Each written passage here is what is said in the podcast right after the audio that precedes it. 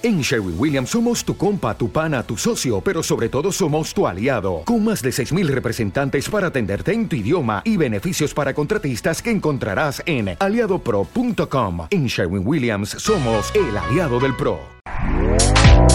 Este podcast forma parte de Evox Originals. Disfruta de este avance.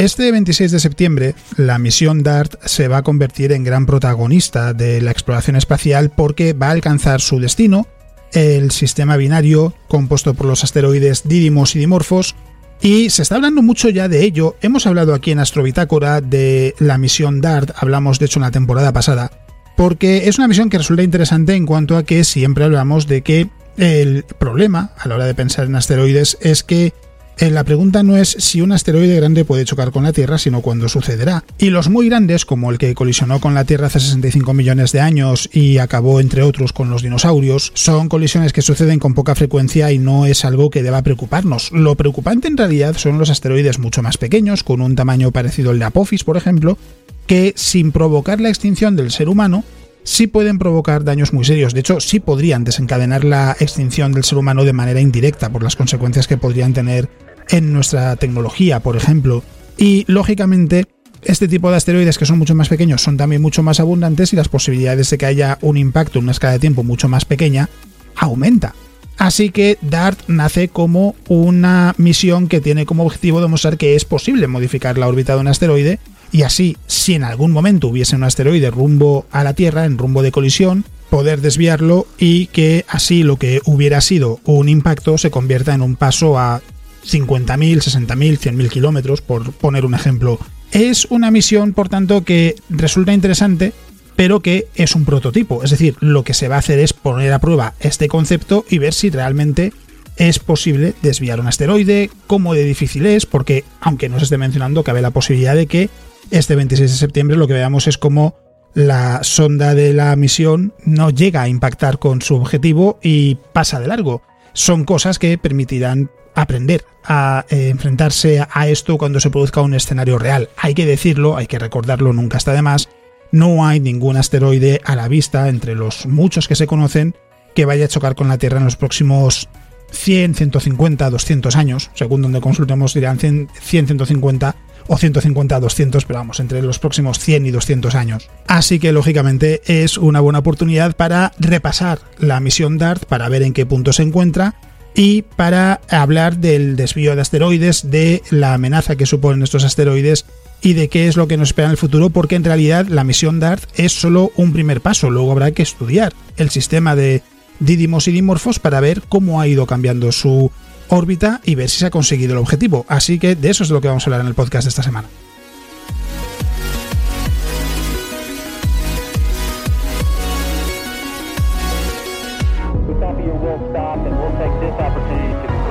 you and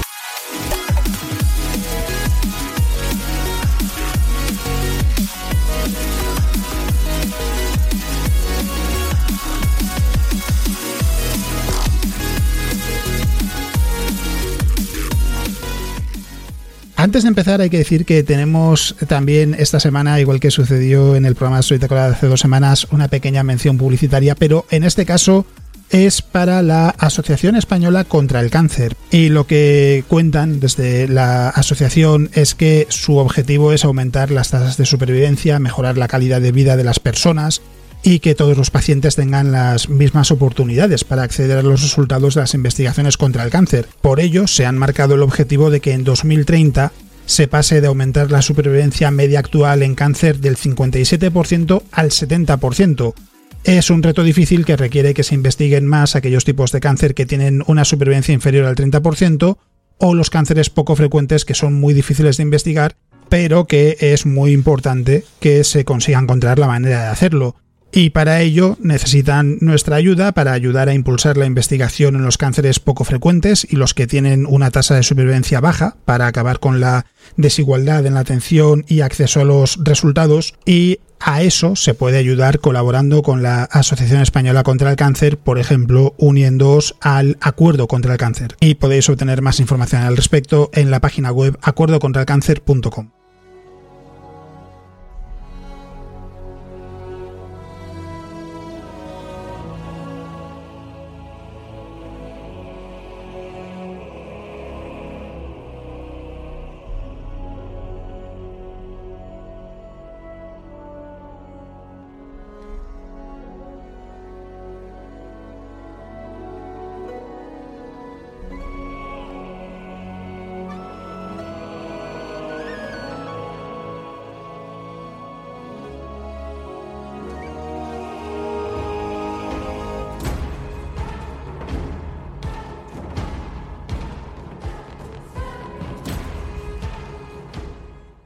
Así que dicho esto, ahora sí, empezamos ya con nuestro repaso de las noticias más interesantes de las últimas dos semanas. Y hay que decir que se ha hablado un poco de todo, no solo de Dart o del programa Artemisa, hay vida más allá del programa Artemisa y de Dart. Y hay que decir que, aunque no voy a hablar sobre ello en este podcast, porque hemos hablado mucho de su trabajo, eh, recientemente fallecía Frank Drake, que entre otras cosas es parte de la historia importante de la astronomía en los últimos tiempos por ser el padre de la ecuación de Drake, que lleva su nombre, que ya hemos explicado en más de una ocasión, que en realidad tiene mucho de ejercicio de imaginación, de ejercicio de reflexión sobre la vida más allá de la Tierra, más que eh, de una ecuación al uso. De hecho, fue algo que ideó para una conferencia en la década de los 60 y a pesar de ello, a pesar de ser un ejercicio de reflexión, una herramienta con ese cometido, ha servido para muchos trabajos y ha inspirado a muchas personas a eh, avanzar en ese campo en los años posteriores. Y vamos a comenzar hablando de los astronautas y de la radiación, porque ya lo hemos comentado en otras ocasiones.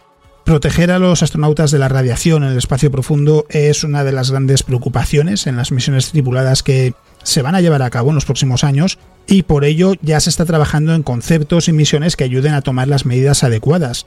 En 1982, James Michener publicó una novela llamada Espacio en la que hablaba de una misión ficticia, Apolo 18, con destino a la Luna. Mientras los astronautas están en la superficie del satélite, el Sol desata una tormenta solar gigantesca, los astronautas quedan atrapados fuera de la cápsula y reciben una cantidad letal de radiación antes de poder ponerse a salvo. Logran regresar al módulo de aterrizaje, pero están tan enfermos que no se pueden reencontrar con su compañero en el módulo de mando y terminan estrellándose en la superficie de la Luna y falleciendo. Es una historia más bien tétrica, eh, pero el episodio de radiación que se describe en esa novela, en espacio, es una amenaza muy real.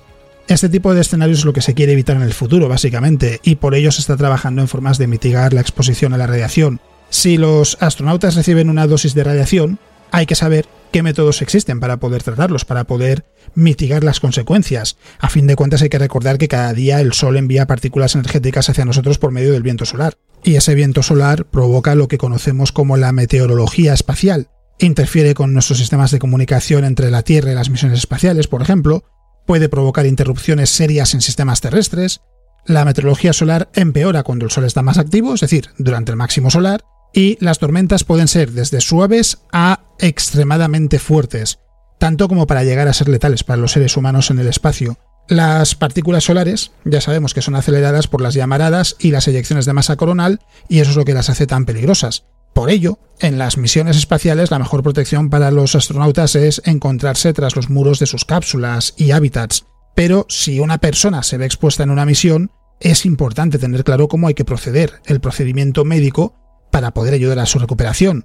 Es importante tener presente también que ya hemos vivido un episodio parecido con la exploración lunar y la actividad solar. Tuvo lugar en 1972, cuando hubo tormentas solares que afectaron a la Tierra y la Luna, que perturbaron las comunicaciones con satélites, así como los sistemas terrestres de comunicación. Las buenas noticias es que en aquella época las misiones Apolo no se vieron afectadas, porque las tormentas tuvieron lugar entre las misiones Apolo 16 y 17.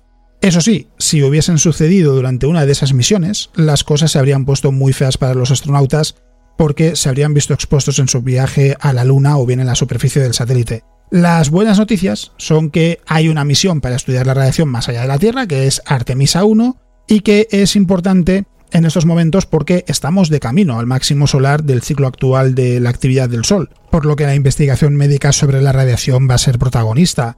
Y tenemos que hablar de la cápsula Orión porque tiene monitores de radiación de la NASA, de la Agencia Espacial Europea también, junto a maniquíes que eh, han sido diseñados para esta prueba, están especializados para este análisis, además de CubeSats de pequeños satélites con diferentes experimentos. Todos ellos han sido diseñados para estudiar el entorno de radiación al que los astronautas se van a enfrentar en su viaje a la Luna.